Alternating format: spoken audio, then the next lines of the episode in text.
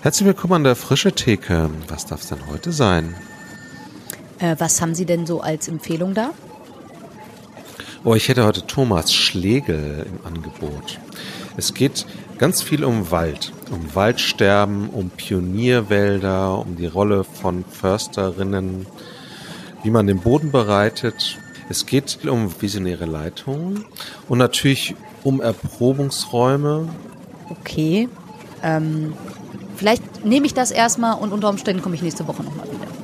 Ganz bestimmt, denn wir haben nächste Woche noch ganz viel weiteres für Thomas im Angebot. Dann bitte dir der erste Teil. Danke.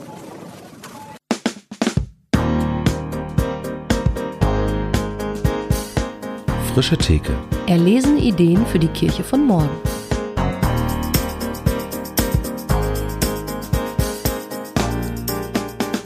Herzlich willkommen zu einer neuen Folge an der Frische Theke. Äh, Rolf Krüger und ich, Katharina Haubold vom FreshX Netzwerk, sind heute mit Thomas Schlegel zusammen äh, digital verbunden. Schön, dass du da bist, Thomas, hier bei uns im digitalen Raum. Hallo, Katharina. Hallo, Thomas.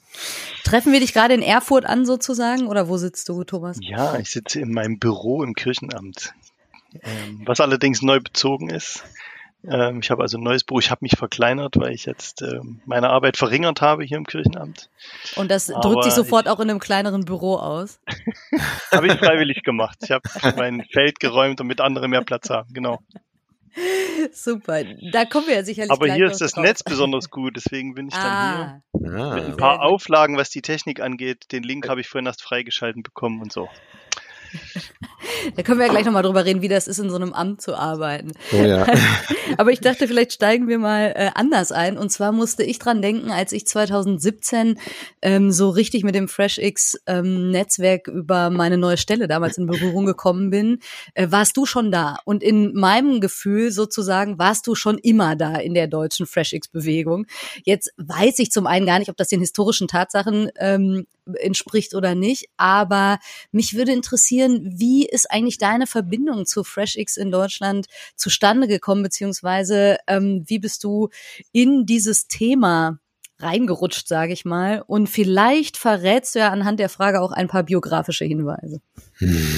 Na klar. Das kann man auch nur biografisch aufdrösen, Katharina, und ich kann dich trösten, ich bin noch nicht immer dabei. Dieses Netzwerk gibt es ja auch noch nicht immer. Ähm, es ist durchaus, eine, man kann eindeutig das mit 2009 bis 2013, da war ich am ähm, IEEG, Institut zur Forschung von Evaluation und Gemeindeentwicklung in Greifswald und auch noch Referent im Zentrum für Missionen der Region bei der EKD. Und da wurden natürlich die Themen hoch und runter gespielt auf der Klaviatur.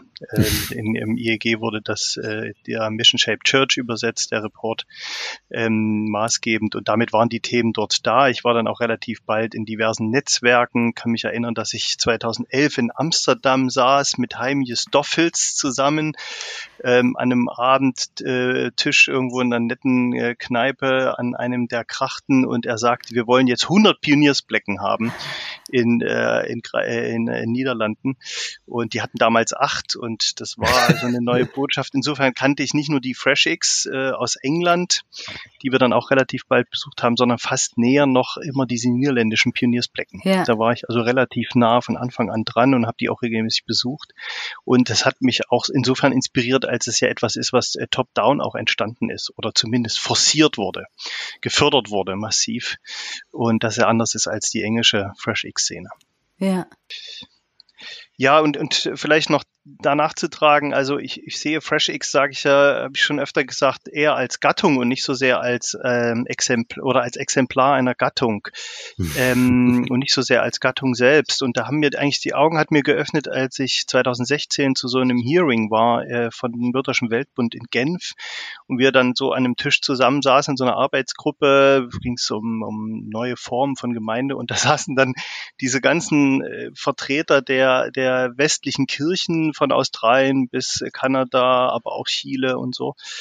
Ähm, und es wurde relativ schnell klar, dass das eine, eine, ein Phänomen des, der Declining äh, Mainline Churches ist, weltweit. Ja. Und, und das in verschiedenen Spielarten hier und da auftritt, ähm, ob es nun FreshX heißt oder nicht, natürlich in Südafrika und so, die sind sehr stark auch von der englischen Bewegung da inspiriert. Und interessanterweise gab es daneben eben einen Tisch, eine andere Arbeitsgruppe und da saßen dann die afrikanischen Vertreter oder Asien, wo die denen einfach die Bude rockt und die Kirche aus allen Nähten platzt, die, platzt und die kein Geld haben, ja. Und wir haben das Problem, was kommt eigentlich nach dem Zusammenbruch unseres Systems? Das war unsere Frage. Spannend. Ich, da würde ich gerne gleich noch mal stärker einsteigen, aber nur damit äh, die jetzt diejenigen, die dich vielleicht nicht so ähm, gut kennen, äh, Forts, also du warst 2009 bis 2013 in Greifswald und äh, was hast du vorher gemacht? Mit welcher Profession und Erfahrung? Also jetzt ja. vielleicht nicht in allem Umfang, aber so ein paar irgendwie Aspekte bist du in Greifswald gelandet? Also ich komme eigentlich aus Thüringen und bin auch hier sozialisiert. Ich könnte vielleicht noch was zu der sozialistischen Schule sagen, mache ich vielleicht an einem späteren Zeitpunkt noch. Aber das hat mich schon geprägt, dieses konfessionslose Umfeld hier und nach Studium auch zum Teil im Ausland, Südafrika, Promotion, bin ich dann äh, zum Vikariat nach München gegangen, also ins bayerische München, im Gastvikariat. Auch das war sehr prägend, da hatte ich extrem gute Mentoren in Schule und so weiter, aber vor allen Dingen auch diese volkskirchliche Situation nochmal äh, kennenzulernen. Gemeinde hatte 7000 Mitglieder, ähm, äh, sieben äh, äh, Verkündigende tummelten sich da auf der Kanzel und man musste überhaupt gucken, ob man da, also fünf Pfarrerinnen waren dort an der Gemeinde. Das war eine besondere Situation. Danach bin ich nach Bieberschlag gegangen, ein kleines Dorf im Thüringer Wald, wo ich äh, Graswurzelarbeit gemacht habe, also als Pfarrer das hat richtig Spaß gemacht. Die Bude hat richtig gerockt. Wir haben einen Verein gegründet. Und aber das Problem ist, dass äh, die, die Strukturreform vorgesehen hat, dieses Verein zu streichen. Das haben die oh. mir zwar schon vorher gesagt. Die haben aber nicht damit gerechnet, dass da eine Dynamik in Gang kommt. Und das war eine sehr äh, deprimierende Erfahrung. Und danach bin ich ja. dann gleich nach Greifswald. Ja. Also die Stelle wurde wegrationalisiert. Ich musste mhm. dann da gehen. Ja, Obwohl es gut lief. Ja, der Superintendent stand dann im Gottesdienst mit 120 Leuten und sagte, ja, wir müssen leider diese Fahrstelle hier streichen. Und es, es hat keiner verstanden, selbst ich nicht. Zumal dann im Nach, in den nächsten Jahren dann die Kollegen rundherum gegangen sind. Also es wäre Platz gewesen, aber mhm. es hat halt dieses System so vorgesehen. Also da zeigt es auch, wie wenig flexibel so eine, so eine Strukturplanung ist und wie wenig es auf tatsächliche Gegebenheiten, die sich vor Ort einstellen, gucken kann, sondern es geht halt von seinen Zahlen und von irgendwelchen Indizes aus und das Pfarrhaus im Nachbar, äh, im Nachbardorf wurde äh, saniert für so und so viel, 100.000 Euro. Und deswegen musste, haben die den Zuschlag für die Fahrstelle bekommen. Also das sind solche Faktoren, wo man sich oh, fragt, Mann. das sind doch keine geistlichen Kriterien, das sind keine Vitalitätskriterien. Die bräuchten wir in unserer Kirche dringend, mhm. um politische Entscheidungen zu treffen. Aber das folgt leider oft anderen Logiken. Das schlägt ja vielleicht noch mal die Brücke zurück äh, zu den Declining Mainline Churches, von denen du es gerade schon hattest bei dieser Tagung in Genf. Äh, vielleicht können wir den Begriff zuerst irgendwie ein bisschen aufschlüsseln und dann sind ja schon ein paar Erfahrungen angestoßen worden, die das vielleicht äh, verdeutlichen. Aber ähm, wenn du nochmal zurück in diese Tagung zoomst, die du uns da beschrieben hast, ähm, was würdest du sagen, hat den Tisch der Declining Mainline Churches ausgemacht, beziehungsweise wie könnte man das vielleicht nochmal Leuten beschreiben, die aus anderen Systemen kommen oder ähm, damit nicht so viel zu tun haben? Hm. Also es waren alles Vertreter so dieser der klassischen Konfession, sage ich mal, das ähm, der, der im, in dem Fall eher protestantische, ähm, aber die den klassischen agendarischen Gottesdienst stehen, das Pfarramt, das Kirchgebäude, also die Strukturen und dieses kirchliche Leben, wie wir das hier auch aus Deutschland noch ganz gut kennen und äh, was aber an vielen Stellen der Welt auch so nicht mehr funktioniert. Wir sehen das ja in Südamerika, wo die äh, die äh, neuen äh, pentekostalen Gemeinden eigentlich das schon längst überholt haben, mhm. ähm, das System und so weiter. Also das heißt, äh, was uns an dem Tisch da interessiert hat oder was da prägend war, war eine gewisse Ratlosigkeit. Wie geht's jetzt weiter? Wir sehen, das funktioniert nicht mehr so. Das war eine Erfahrung, die wir eigentlich geteilt haben. Das hat auch, es war auch schön, dass man das, äh, dass man das mal so aussprechen konnte. Aber selbst die Frau aus Australien und Kanada und dann zu gucken, wo, wo, wo sind denn Sachen, die da neu ähm, entstehen? Und äh, eine Metapher, äh, die würde ich hier gerne mal so einbringen, ist, ist das Waldsterben, was wir im Moment erleben und was in Mitteldeutschland mhm. auch im Harz besonders krass ist. Also letztes Jahr bin ich mit unserem Bischof bezeichnenderweise zwei Stunden durch den Harz gelaufen und es, äh, durch ein Gebiet, wo eine Waldgaststätte ursprünglich mal, die stand jetzt auf freiem Feld. Und diese Zäune, die ja noch rundherum irgendwas abgrenzten, die standen, die waren völlig bedeutungslos, weil es gab gar nichts mehr, was sie schützen oder abgrenzen konnten. Ah, das war schon eine, und uns beschlichen mehr und mehr auch so eine, so eine depressive Grundstimmung. Aber das ist ja mhm. so etwas, was uns was wir erleben, dass so eine Art Monokultur auch tatsächlich zusammenbricht. Äh, vielleicht nicht ganz so schnell, aber im Prinzip schon, schon flächig. Und, und was passiert, wenn der Wald stirbt? Es entsteht aber neuer. Das ist das Interessante. Und diese Prozesse, mit denen beschäftige ich mich auch gerade so ein bisschen. Ähm, diesen Waldumbau, wie funktioniert das eigentlich? Und, und können wir das freigeben? Zu welchem Maß können wir das freigeben? Und äh, es ist so nach Rodungen, wenn, wenn, wenn, wenn Wälder sterben, dann, dann entsteht ein Pionierwald. So nennt man das. Ja, das sind so Gehölze. Bei uns ist Ahorn zum Beispiel, die relativ schnell wachsen und erstmal wieder den Boden bereiten. Für, mhm. Das sind, ist nicht der Sekundärwald oder Primärwald, der dann später kommt. Mhm da kommt erstmal ein Pionierwald und der setzt dann auch auf Neuankömmlinge, also von außen, die irgendwelche Samen mitbringen von anderen Bäumen und so weiter. Und diesen Pionierwald, das erleben wir eben auch kirchlicherseits. Ne? Da entstehen irgendwelche neuen Dinge und, und das wird noch nicht die, die Kirche sein, die vielleicht mal in 200 Jahren hier ist, aber das, die bereitet den Boden. Das heißt, wir gehen sozusagen aus von so einem Normalzustand, der jetzt zumindest, wenn man das jetzt mal landeskirchlich oder die äh, staatlich auch organisierten Großkirchen in Deutschland anguckt, die irgendwie dieses Sterben sozusagen erleben. Auch da muss man ja wahrscheinlich sagen, also ja, muss man wahrscheinlich nochmal mit den Begriffen auch klären, ne? wenn man jetzt von Kirche redet, reden wir von der Organisationsform, die sich vielleicht erneuert, reden wir von dem, ich sag mal, der, der geistlichen Kirche sozusagen, wo jetzt erstmal nicht so wichtig ist, heißt das hinterher evangelische Landeskirche oder Freikirche oder wie auch immer man das dann irgendwie äh, tituliert. Ähm, wir steigen da ja äh, gleich äh, sicherlich auch noch ein bisschen tiefer ein, aber wenn du so durch den Wald läufst und dir den Pionierwald vor Augen führst, wie sehr spielt die eigene Organisation dabei für dich eine Rolle oder würdest du sagen, da sind wir längst auch einen Schritt weiter und müssen eigentlich also postkonfessionell irgendwie denken? Ja. Also unbedingt. Ich, wenn man den Pionierwald anschaut, es heißt ja immer, die heimische Fichte hat keine Chance. Und ich bin dann letztes Jahr durch den Harz gegangen und habe mir das mal angeschaut, was so nach ein paar Jahren so einer Rodung oder der, es wird ja ist meist der Borkenkäfer befällt diese Fichtenbestände mhm. und dann wird's abgeholzt und dann ist da erstmal nichts. Ähm, und was da wächst, da sind aber auch Fichten dabei, natürlich aber ist eben nur noch in, in geringerer Zahl. Ähm, da kommen eben diese Pionierbäume, die äh, häufig sprießen. Und wenn ich das mal übersetze, heißt es ja, dass wir eben diese Vielfalt brauchen oder was wir erkennen von Mixed Economy, aber die Frage ist eben für mich auch bei Mixed Economy, ist das gesteuert? Ist das schon wieder in unserer Verwaltungslogik drinne oder mhm. müssen wir nicht mehr dieses Rewilding, also sagen, dieses, dieses Wild, diese Wildnis auch kirchlicherseits zulassen? Also ein Pionierwald, den man mhm. reguliert. Ich weiß nicht, bin ich jetzt kein Botaniker, aber oder Forstwirt, ob, man, das funktioniert, ja. Das Entscheidende ist zumindest im Nationalpark, äh, Nationalpark Harz, von dem ich jetzt diese, diese Beispiele habe, die lassen das und man kann dann eben schon, da gibt's ähm, markante Bilder, die kann ich euch jetzt mündlich nicht zeigen, von 2003 und 2018, was da entsteht. Und das ist aber ein, ein das ist wirklich Wildnis und das ist aufregend. Man muss es in gewisser Weise zulassen und vielleicht vor Verbiss schützen und so an manchen Stellen, die einem besonders wichtig sind. Aber das ist tatsächlich eine Frage, welche Rolle spielt dann Leitung, welche Rolle spielt äh, dann ähm, Steuerung? Kann man das überhaupt steuern? An welchen Stellen? Äh, das sind, sind extrem wichtige Fragen für die Zukunft, denke ich. Das ist wahrscheinlich vor allem ein bewusstes Loslassen und gleichzeitig ein Schutz dieses äh, wie du gerade gesagt, vor Verbiss schützen, also ein, ein Schutz auch davor, dass andere kommen und wieder was ähm, äh, steuern wollen.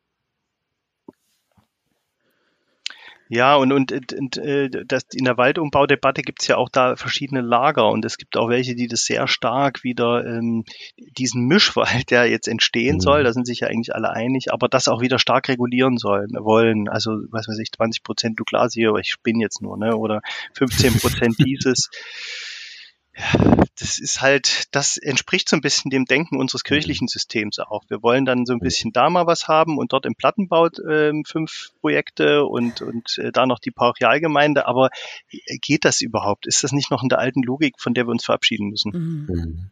Ja, und gleichzeitig springt jetzt in mir sofort an, du hast uns gerade beschrieben, deine Stelle im Amt ähm, einer Landeskirche verändert sich gerade. Da hängen ja dann auf einmal auch so Sachen dran wie äh, Arbeitsverträge, Finanzierung, Gebäudemanagement, Stellenplanung, ähm, äh, Kasualverwaltung, was weiß ich, was einem alles so einfallen könnte auf einer Seite, wo man irgendwie merkt, man kommt aus einer Logik heraus, die jetzt auch sehr schwer von heute auf morgen sagen kann, machen wir doch mal Tabula Rasa und gucken, was passiert, wenn wir gar nichts mehr machen. Also ich weiß nicht, wie es um deine Rente bestellt wäre, wenn das irgendwie passieren würde. Also es geht ja, es geht ja faktisch auch, also rechtlich und so weiter gar nicht, dass man diesen Apparat jetzt mal eben irgendwie nach einer neuen, alles freisetzenden Logik bespielt. Und ich vermute, man würde sich damit auch Sachen einhandeln, wo ein ganzer Anteil auch sagen würde, ja, ja, inhaltlich finden wir schon auch, wir brauchen andere Prinzipien, aber strukturell ist es irgendwie schwierig. Ähm, und da merke ich also, jetzt gerade, wo du dieses Bild aufgemacht hast, was in mir total viel freisetzt, gleichzeitig so ein Clash eben mit einem System, in dem wir sind und wo man sagen kann, das ist ja auch noch mal anders. Also ich kenne mich jetzt auch nicht, will auch Leuten nicht zu nahe treten, die sich wirklich mit Botanik auskennen. Aber ich vermute, wenn man so einen Wald einigermaßen absteckt, kann man den erstmal machen lassen und es ist okay. Ähm, aber ich, ja, weiß nicht, vielleicht magst du uns ein bisschen mit hineinnehmen in deine Reise innerhalb der Landeskirche auch, was das äh, eigentlich bedeutet, dass man eben merkt, die alte Logik funktioniert nicht mehr. Man kann aber aus der auch nicht von heute auf morgen einfach aussteigen. Ja, ich denke, das sind so die eigentlich die Schlüsselfragen gerade ähm, bei unserem ganzen Umbau. Und ich vermute, dass wir uns auch aus der Gemeindeaufbauszene viel zu häufig am System selber abarbeiten und mhm. sagen, das müsste sich ändern. Ähm, das muss so und so diesen Logiken folgen. Und ich vermute, das ist unnütz, weil wir haben ein, wir haben ein, ein, ein volkskirchliches System, was durch eine gewisse gesellschaftliche Stellung durchs Geld auch abgestützt ist. Und solange das so ist, ähm, wird das System auch so funktionieren. Natürlich leben wir von einem Erbe und das Erbe zehrt sich auf, das merken wir alle und es ist nur eine Frage, wie lange das noch lebt. Aber solange es lebt, wird nach dieser Logik ticken. Es ist sinnlos, innerhalb dieses Systems die Logik zu ändern. Das wird nicht funktionieren. Und ich finde es auch unnütz und auch nicht sinnvoll, weil ich finde, man muss die Institutionen und dieses, diese alten Bäume, sage ich mal, die da noch stehen, äh, zu, sich zunutze machen. Mhm. Ähm, und, und die Zwischenräume ausloten. Die Institution lässt eine Menge Zwischenräume. Die macht, kann viel möglich machen. Ähm, übrigens ja auch beim Waldsterben ist es ja so, dass das, was nachwächst, von den alten Bäumen äh, lebt, von deren Samen und aber auch von dem Humus, den sie irgendwann bringen, von den Nährstoffen ähm, bereitet ja den Boden fürs Neue, schon wenn sie gestorben sind, aber auch wenn sie noch leben, ja. Ähm, ich denke, dass, dass wir als, als ähm, Institution tatsächlich noch Schutzräume bieten können. Wir können ähm, Finanzströme lenken innerhalb unserer bestehenden Logik. Und ich glaube, diese Logik, aus der, zumindest ist es meine Erfahrung nach zehn Jahren Kirchenamt, kommen wir nicht wirklich raus. Ähm, Verwaltung heißt auch immer, ähm, dass ich eine gewisse Trägheit mitbringe und dass es zäh ist und dass es kaum Schnelligkeit gibt. Ja, denn man spielt immer auf den einge oder man bleibt immer auf den eingespielten Faden die bürokratische Logik ist nicht visionär, das ist ihr zuwider, das kann sie gar nicht. Bürokratische Logik fragt, wer ist für was zuständig, ich arbeite es ab und gehe nach Hause. Das ist bürokratische Logik und nach der funktioniert weitgehend unsere Kirche. So war sie auch gebaut. Sie, es, ist eine, es ist eine Institution, die das religiöse Bedürfnis oder das religiöse Leben in diesem Land steuern und verwalten sollte in erster Linie. Und mit dieser Logik haben wir kein visionäres Denken, das funktioniert gar nicht. Ähm, und ich glaube auch, das wird sich selber innerhalb dieses Systems nicht ändern können. Mhm. Die Frage ist tatsächlich, wie kann man die Spielräume ausloten? Und ich vermute, dass man dafür immer Brückenbauer sein muss. Und so verstehe ich auch das, was ich mache. Äh, ich bin immer Brückenbauer äh, zwischen diesen bewegungsförmigen äh, Logiken und dem institutionellen Logiken. Das heißt aber, man muss auch beide Sprachen sprechen, man muss, ähm, muss die mhm. verstehen, wie auch jeweils, äh, worauf es ankommt, ähm, das ist eine gewisse Spannung. Man ist auch nirgendwo richtig zu Hause, weil man bildet immer eine Brücke. Aber äh, das ist, ich glaube, dass die, die, diese Dynamik in dem System Kirche eher von außerhalb kommt, beziehungsweise sie kann natürlich auch innerhalb entstehen, pauchialen Gemeinden, das will ich gar nicht abstreiten, aber dann ist sie eigentlich ein Fremdkörper in diesem System der Institution und braucht die Schutzräume, damit sie dort gedeihen kann. Im besten Fall konvergiert das, es geht zusammen. Die Institution hält das bereit, so wie unsere Erprobungsräume, aber die sind ja tatsächlich eher eine Hülle und ein Rahmen, der vorgegeben wird. Ja. Mhm. Ohne dieses Engagement der Leute vor Ort und ohne deren Begeisterung und deren Dynamik und sowas würde hier gar nichts passieren. Können wir einmal kurz bei dieser institutionellen Logik bleiben, weil die ist ja irgendwann auch, ich sag mal, eingeführt worden. Ne? Mhm. Also wenn du sagst, äh, das ist alles irgendwie auch installiert worden, um das religiöse Bedürfnis in diesem Land zu verwalten, und wir jetzt nochmal, ne, ich so ein bisschen versuche, genau, nachzuvollziehen, woher wir eigentlich kommen und Jesus, der seine Jünger aussendet und irgendwie, keine Ahnung, Begeisterung für das Evangelium und nehmen keine Tasche mit. Und ich weiß, ich habe vorhin schon Stichwort Rente gesagt, also nicht, dass mir das nicht auch für mein Leben wichtig wäre. Und trotzdem frage ich mich dann hin und wieder schon auch, sind das nicht tatsächlich auch Logiken, die an manchen Stellen irgendwie dem Auftrag im Weg stehen sozusagen. Gleichzeitig gehe ich jetzt mal davon aus, die Leute, die sich das irgendwann mal überlegt haben und äh, installiert haben und äh, ja auch immer also ne, weiter gefüllt haben, sind ja nicht blöd und haben sich da auch was bei gedacht. Und mhm. manchmal hilft's ja auch nochmal zu verstehen, wo kommen wir eigentlich her und das irgendwie wertzuschätzen, mhm. ähm, auch wenn mir das manchmal schwerfällt. Kannst du uns da nochmal mit hineinnehmen? Also gerade auch wenn du das so sagst, das religiöse Bedürfnis in diesem Land verwalten. Was ist eigentlich die Grundidee dahinter gewesen und irgendwie auch das Erbe, aus dem wir kommen und was sehr wirkmächtig ist so bis heute? Naja, es, es, ich denke, das ist auch, oder wenn man historisch schaut, ist es auch tatsächlich ein Erbe des Protestantismus, der versucht hat, strukturell in gewisser Weise Dinge gleichzuschalten und damit aber auch handhabbar und, und organisierbar zu machen. Es ist ja mhm. eigentlich ein Vorteil von Verwaltung, wenn sie Dinge standardisiert. Äh, sonst kann man ja nicht sinnvoll verwalten. Das ist natürlich auch ein preußisches Denken, also herrschen durch Verwalten. Ähm, aber genauso, wir sind eine Religionsbehörde und die hat irgendwo, so wie jede Kommune letztlich eine Verwaltung ist, so ist äh, das Pfarramt eine Verwaltung gewesen. Und das funktioniert so lange, solange natürlich die Menschen diese religiösen Bedürfnisse im Rahmen des Christentums auch leben und von diesen Angeboten Gebrauch machen, sich alle taufen lassen und bestatten und so weiter. Früher war der Gottesdienst die Bürgerversammlung vor Ort, deswegen sind die Kirchen auch so groß. Ähm, und so weiter und so fort. Und da kommen wir halt her. Und das Problem ist, wir merken jetzt, dass das nicht mehr kompatibel ist mit dem, wie heute Religion und Glaube gelebt wird, wenn es überhaupt gelebt wird. ähm, und, und das ist, äh, da die Inkompatibilität führt dazu, dass man merkt, das ist dysfunktional. Und die Frage ist, wie lange es aber in diesen äußeren Strukturen noch leben kann. Also wie lange in diesem alten Baumstamm, äh, wie lange der noch stehen bleibt, auch wenn das Leben nach und nach weicht. Vielleicht nur so viel noch, das würde ich gerne noch sagen. Ich, ich glaube, zum Thema Leid, äh, zum Thema Logik noch der Institution. Ich erlebe öfter auch im Gespräch mit, mit Kirchengemeinden oder Kirchenkreisen, dass wenn ich da vom Landeskirchenamt aufschlage, dann wird mir gesagt, ja, ihr im Landeskirchenamt, ihr müsstet mhm. doch mal, ihr müsstet doch dieses und jenes mhm. verordnen oder verlautbaren oder keine Ahnung was. Ähm, und das, und umgedreht ist es aber hier so, ein, so, eine, so eine Art Rede, naja, die Kirchenkreise, die Kirchengemeinde müssten doch mal. Mhm. Das, ich erlebe solche Verschiebespielchen in Bezug auf Verantwortung. Der mhm. Landeskirchenrat sagt, ja, ist die Synode und der Bischof. Also man guckt immer auf die anderen und sagt, die müssten doch. Und, und ich glaube, das ist diese auch ein Stück Verwaltungslogik, dass ich sage von mir selber, ich bin nicht zuständig. Man, ich nehme keine Verantwortung wahr. Mhm. Und das führt dazu, dass das Thema Leitung oder Leiterschaft eigentlich nicht ausgeübt wird. Mit anderen Worten, ähm, ich, ich vermute, dass, dass viele Gemeinden erst einmal diese, diese Verantwortung, die sie tatsächlich haben für das geistliche Leben ihrer Gemeinde erstmal annehmen müssen, dass sie überhaupt Leiter sind. Die meisten, die ich erlebe, fühlen sich eher als die, die tatsächlich verwalten, die, die das Bestehende irgendwie fortführen, in diesem Pfad bleiben wollen, aber nicht die sagen, wir leiten hier auch im Sinne von visionär, wir entwickeln Ideen, wir rufen Menschen, wir haben einen Auftrag und so weiter. Insofern denke ich, dass unsere Verantwortung eher ist, nicht unbedingt zu gucken, wie ich Leiterschaft lebe, sondern dass ich, dass ich sie überhaupt lebe und dass ich sie annehme. Also, dass ich Verantwortung wahrnehme und Verantwortung annehme und die dann auch ausfülle. Das ist etwas, was diesem, dieser institutionellen Logik auch nicht inhärent ist. Denn die kommt mhm. von bestehenden Prozessen, versucht die fortzuführen und zu verwalten, mhm. aber nicht zu sagen, ich, ich leite im Sinne von visionär nach vorne gehen und, und ähm, Schritte entwickeln und so weiter und so fort. Mhm. Das halte ich für eine, für eine große Not.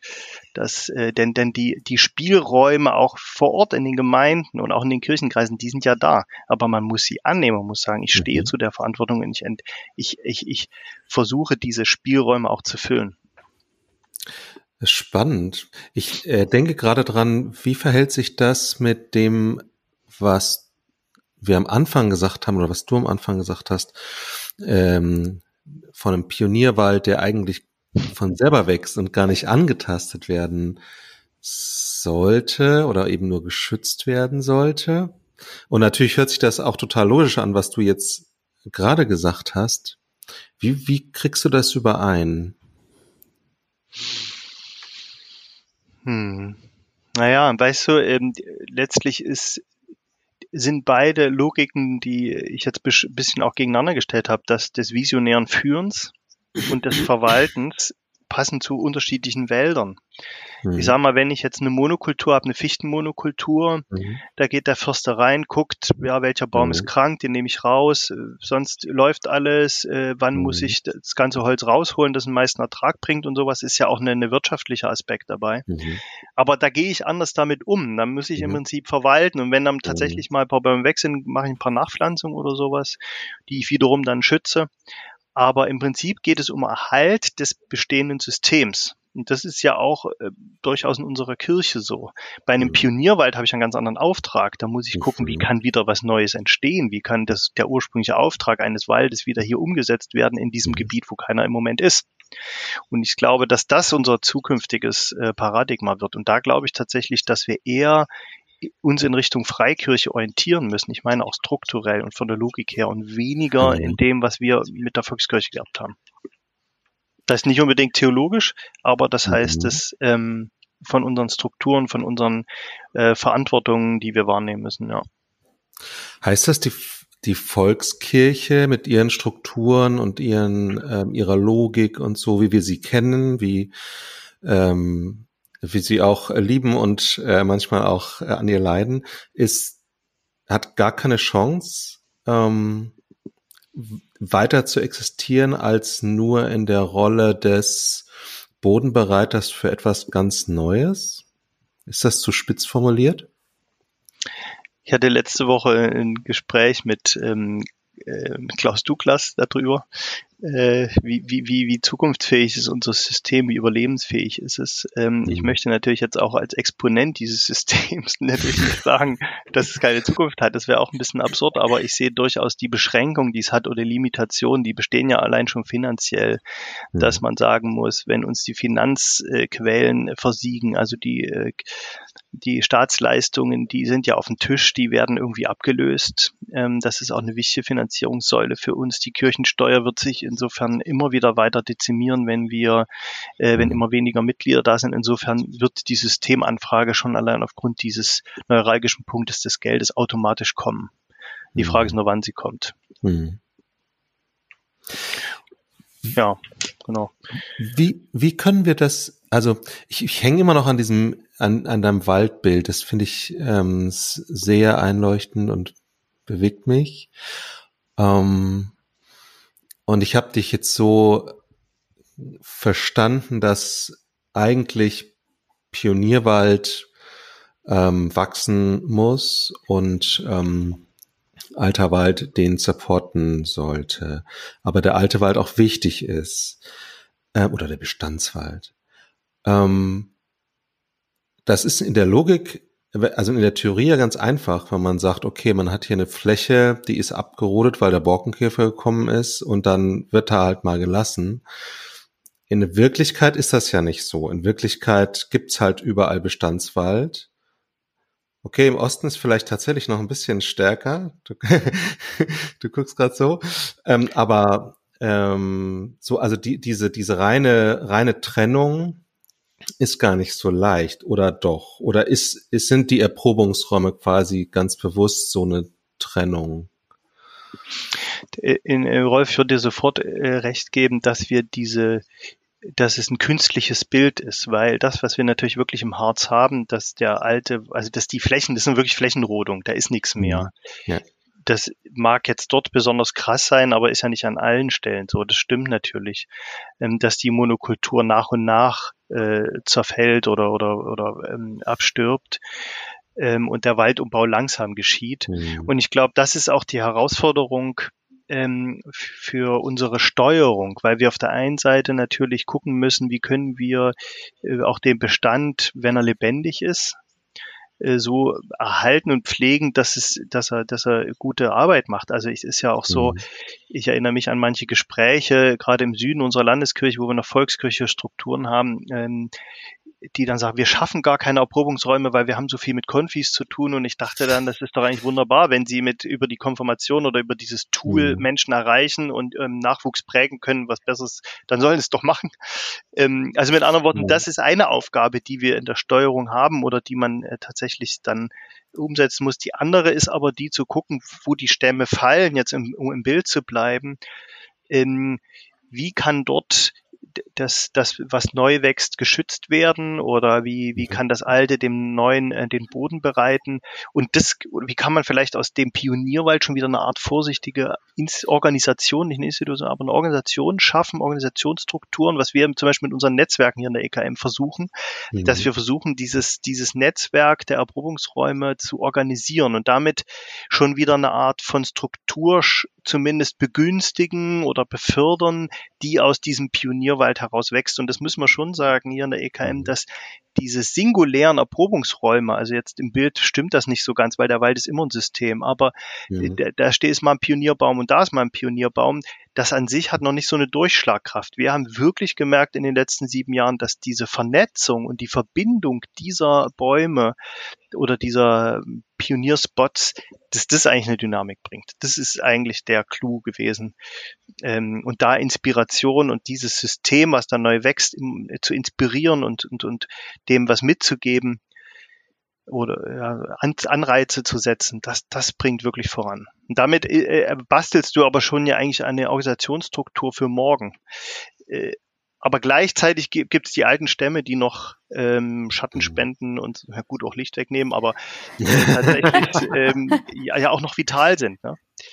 Und, und das ist praktisch jetzt, würde ich sagen, Kirchensteuerung klingt jetzt alles sehr hypothetisch, aber ist, ist eben eine mindestens doppel, doppelseitige Aufgabe. Mhm. Ist nicht nur das eine.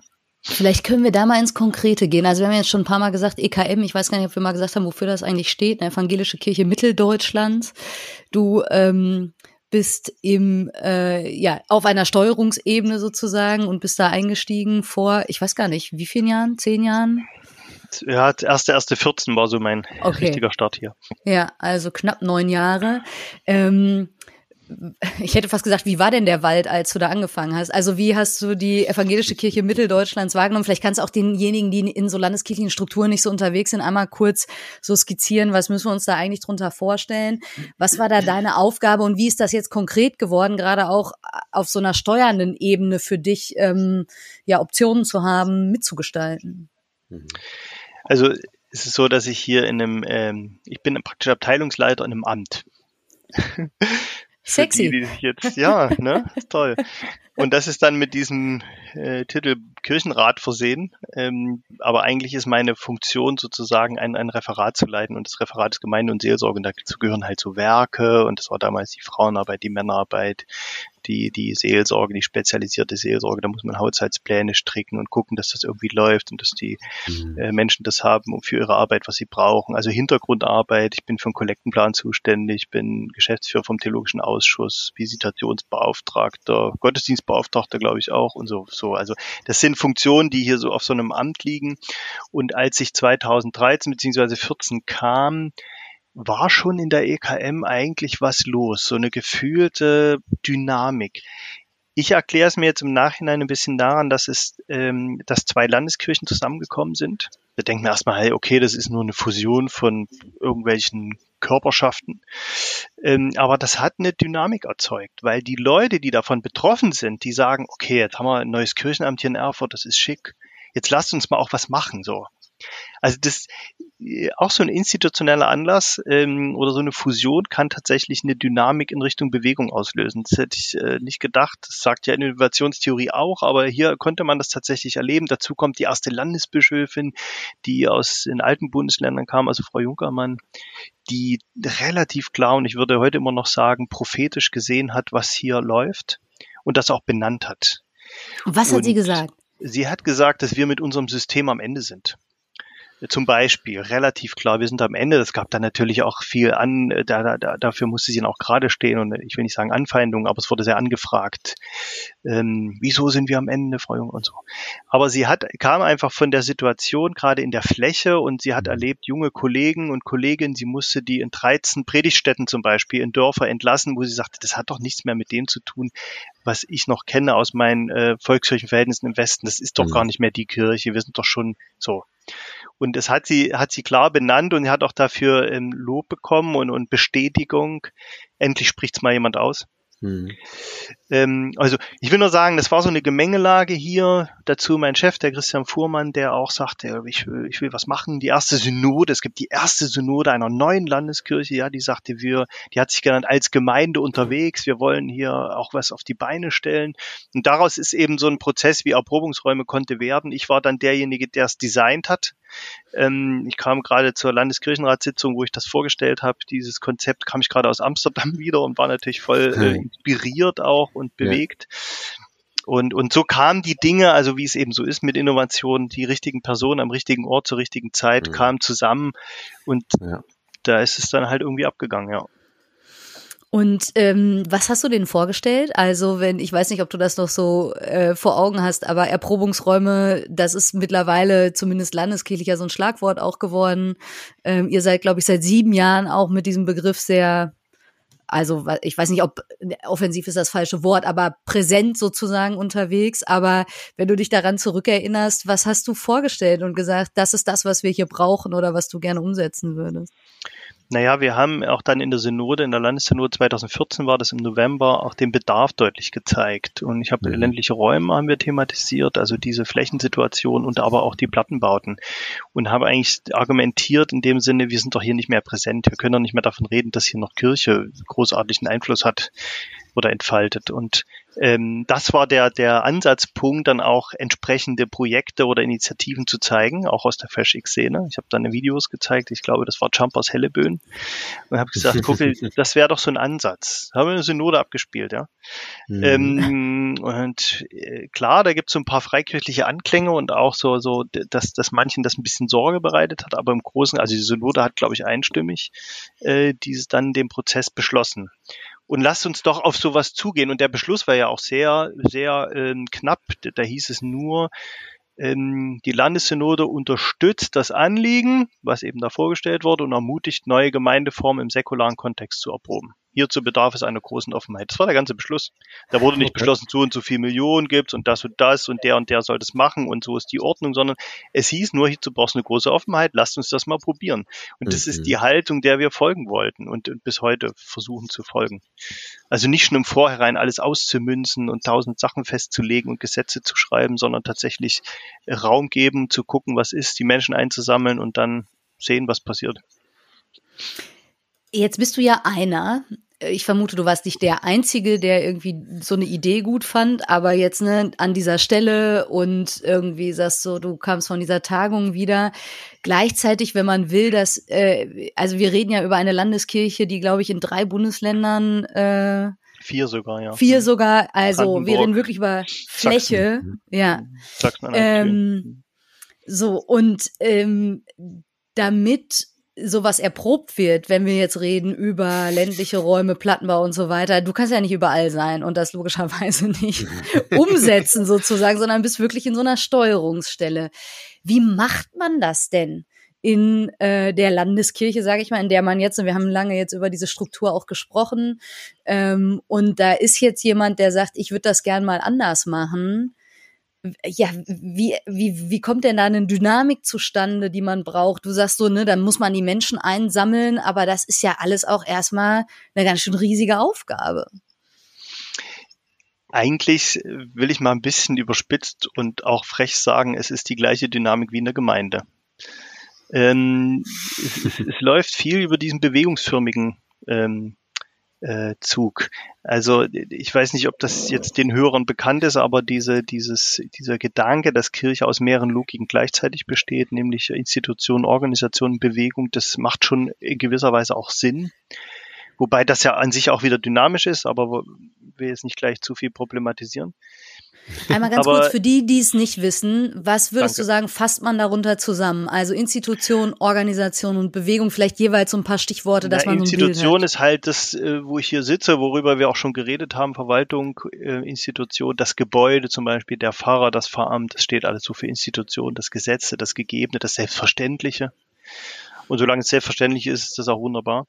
Organisation ist mehr so dieses, ähm, ja, Vereine, NGOs, das sind Organisationen, die auch durchaus Ziele haben, die bedarfsorientiert ag agieren können und, und das aber organisieren ganz platt gesagt. Eine Bewegung ist das, was wir vielleicht kennen aus, aus, oder was hoffentlich jeder von uns kennt und wo vermutlich jeder von uns mal oder jede mal angesprochen wurde, ähm, Freizeiten ähm, oder, oder äh, Kongresse oder Tagungen oder Kirchentag oder so, wo man denkt, hier ist Kirche am Leben, man, man schunkelt so miteinander, was weiß ich, hat einen Schal um oder, also, oder man, man hebt die Hände, ist begeistert vom Lobpreis. Das ist so dieses Bewegungsförmige, wo man merkt, hier sind Menschen wirklich zusammen mhm. und uns treibt ein Geist und das fetzt und das ist, gibt meinem Leben einen Sinn, den ich bisher nicht kannte oder so.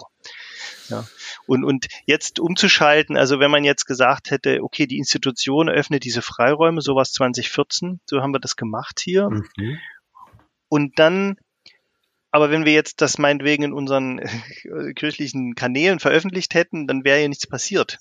Also man kann ja sagen, ja. okay, äh, wunderschön, jetzt gibt es Freiräume, aber das, das, davon, kriegt ja, davon kommt ja keine Bewegung zustande. Ja. Und das habe ich eben, habe ich gesagt, es kommt um die Verzahnung, es geht um das Brückenbauen, es geht um die Verzahnung von Institutionen und äh, Bewegung. Mit anderen Worten, die Bewegung hat hier Nischen geschaffen, Habitate vielleicht, Welpenschutz so. Mhm. Und dann ging es darum, deswegen sage ich wie in der Gemeinde, zu gucken, was sind für Leute da, welche Akteure sind schon unterwegs. Und tatsächlich war am Anfang so eine Art Aufsuchen auch. Also wir haben Leute besucht, wir haben versucht, äh, so eine Werkstatt zu machen, wo waren wir am Anfang nur 30 Leute. Aber mhm. da so eine Art Spirit herzustellen von Akteuren, die für eine andere Kirche brennen, die das interessiert, die, die da in solchen Stadtteilprojekten zum Beispiel aktiv sind. Und die einzusammeln und daraus so eine Art Netzwerk zu bauen. Das war eigentlich dann und wenn, wenn du das einmal hast, wenn du die richtigen Akteure hast, dann entsteht daraus eine Dynamik, die dann selbstwirksam, also die selber funktioniert. Aber man musste schon auch Leute ansprechen. Man musste die anrufen. Ich bin vor Ort gefahren und auch andere und haben gefragt, Mensch, ähm, wer ist denn da bei euch? Wen könnt ihr mir denn nennen? Und dann sind die auf uns zugekommen. Und so, so muss es laufen. Also es geht mhm. wirklich nur über Leute dann. Und habt ihr, ähm, also ne, aus dem, was du sagst, schließlich, sowas gab es ja schon, was du dir vorgestellt hast. Das ist nur bisher nicht sichtbar oder nicht so stark sichtbar gewesen innerhalb der anderen Logiken sozusagen. Also Bewegungen vor Ort waren zum Teil schon da. Es gab Leute, die vielleicht in so einem Spirit oder so einer Haltung, ähm, wie wir auch oft sagen, schon unterwegs waren und es ging darum, die irgendwie zu sammeln. Mhm. Ähm, das finde ich macht ja erstmal auch Mut. Also zu sagen, äh, jetzt sozusagen der umgekehrte Weg. Also ne, du beschreibst jetzt das Herangehen, die Institution schafft die Nischen, gleichzeitig zu merken, unter Umständen gibt es diese Leute, die man da sucht, schon längst und die tun das auch schon, vielleicht aber bisher auch gegen institutionelle Logiken. Also ich weiß nicht, wie eure Gespräche so aussahen, ob es da auch Frust gab und Leute gesagt haben, ja, jetzt kommt ihr, wir sind hier schon seit x Jahren zugange und haben schon oft irgendwie, keine Ahnung, gefragt, was weiß ich, wie kann man uns verorten und bisher war das vielleicht gar nicht so gerne gesehen oder gehört sozusagen. Also stelle ich mir das vor, ich weiß nicht, wie die Dynamik tatsächlich war. Unbedingt, ja. ja, ja. Aber ich, ich habe jetzt die Zahlen nicht äh, genau vor mir liegen, aber es ist so, dass bei der ersten ähm, Welle, sage ich mal, in Erprobungsräumen ähm, die Mehrzahl schon unterwegs war, bevor es das Programm gab. Mhm. Das heißt, es war eigentlich nur ein Sammelpott. Ja. Und dass neue Sachen äh, beginnen, die wirklich vorher noch nicht da waren, das ist dann nach und nach stärker geworden. Also Prozentsatz hat sich verschoben in Richtung neue Initiativen, mhm. weil dann einmal bekannt ist, okay, ich habe hier eine Idee, Mensch, da gibt's doch, da gibt's doch bei uns dieses Förderprogramm oder so. Ähm, ja, also das ist relativ klar und die, die unterwegs waren, da hast du schon recht, da war auch zum Teil Frust, auch manche haben gesagt, wir machen da nicht mit und so. Aber wir haben mhm. natürlich auch das Lockmittel Geld gehabt oder haben es immer noch muss man sagen, es ist ein Anreizsystem, was auch mhm. natürlich problematisch ist, weil wenn du zu einem einfachen Geldgeber vorkommst, das ist ja nicht das, was wir wollen. Hm. Aber du bist ähm, schon, Geld ist natürlich ein Anreiz und hier muss man auch nochmal die, weil ihr vorhin fragt, wie es entstanden ist, die Rolle unseres Finanzers äh, hier im Haus, äh, der hat also schon, der war eigentlich fast der Initiator, der gesagt, wir müssen doch mal irgendwas machen, was Neues oder so. Also der wusste natürlich überhaupt nicht inhaltlich, was da gehen kann, aber er sagte, wir haben hier vielleicht in den nächsten Jahren noch so ein bisschen Mittel und lasst es uns doch jetzt investieren. Da denkt er wirtschaftlich so. Und hm. mit, mit diesem Geldfonds, also es war ja am Anfang zweieinhalb Millionen und es waren jedes Jahr zweieinhalb Millionen, die die Synode auch wieder bewilligt hat. Da kannst du natürlich auch dann was bewegen ne? und kannst äh, Leute einsammeln so. Ja. Aber auf der anderen Seite ist das Geld, wie ich es eben sagte, immer auch eine, eine schwierige doppelseitige Kiste, weil dann mhm. sagen, ah, gut, ich mache da nur mit, solange es Geld gibt und dann steige ich wieder aus. Okay, aber das heißt Erprobungsräume, es gab diese, diesen initialen Aufbruchmoment sozusagen, erste Phase, Sammlungen von Initiativen und Projekten, die vielleicht in diesem Geiste so schon unterwegs waren. Und was habt ihr dann aufgesetzt? Also äh, wenn man jetzt sagt, Erprobungsräume, die gibt's in der EKM, ähm, dann gibt's ja einmal, wenn ich das richtig verstanden habe, auf der Ebene von ihr als Landeskirche im Amt habt eine Struktur geschaffen und dann gibt es die konkreten Erprobungsräume vor Ort, die vielleicht in einem Plattenbau oder in einem Stadtteil oder so irgendwie aktiv sind. Ähm, nach welchen Kriterien läuft das? Wie viel Geld kann man kriegen? Warum ist Geld nicht das Hauptding?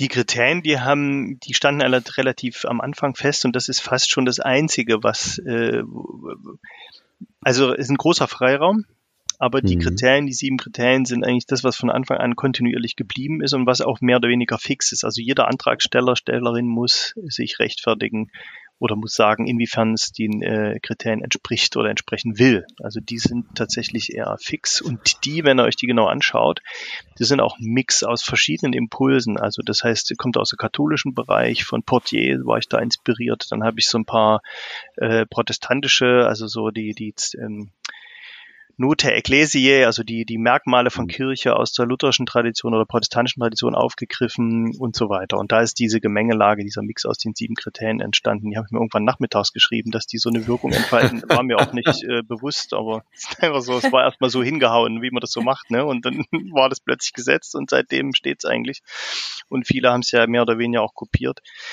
Ja, also Kannst das war. Ganz kurz äh, mal auf, auf ähm, zählen oder ist das zu ausführlich? Wir können ja auf jeden Fall auch verlinken. Ja, das definitiv. Ich kann die verlinken. Also es, der, das erste wäre, es entsteht, in ihnen entsteht Gemeinde Jesu Christi neu.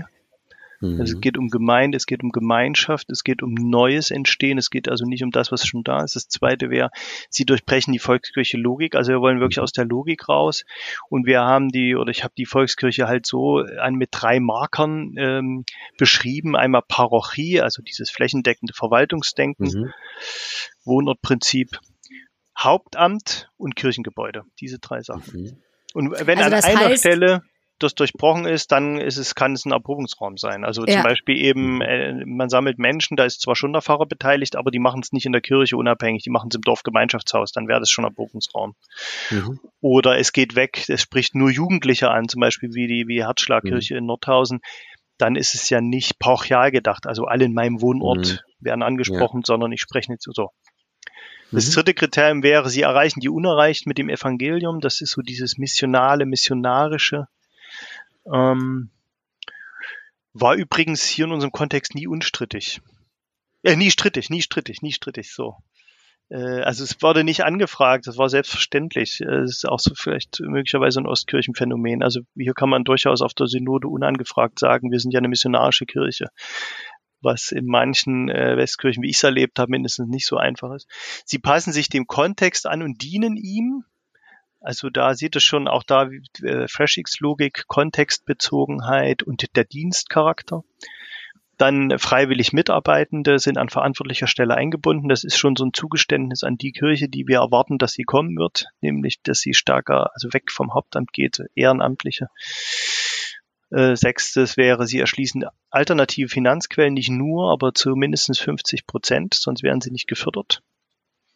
Und last but not least, in ihnen nimmt Spiritualität, Spiritualität einen zentralen Raum ein. Also da wird auch gebetet, da wird auch der Glaube gelebt, äh, und zwar an zentraler Stelle. Das ist auch ein sehr spannendes Kriterium, aber gut.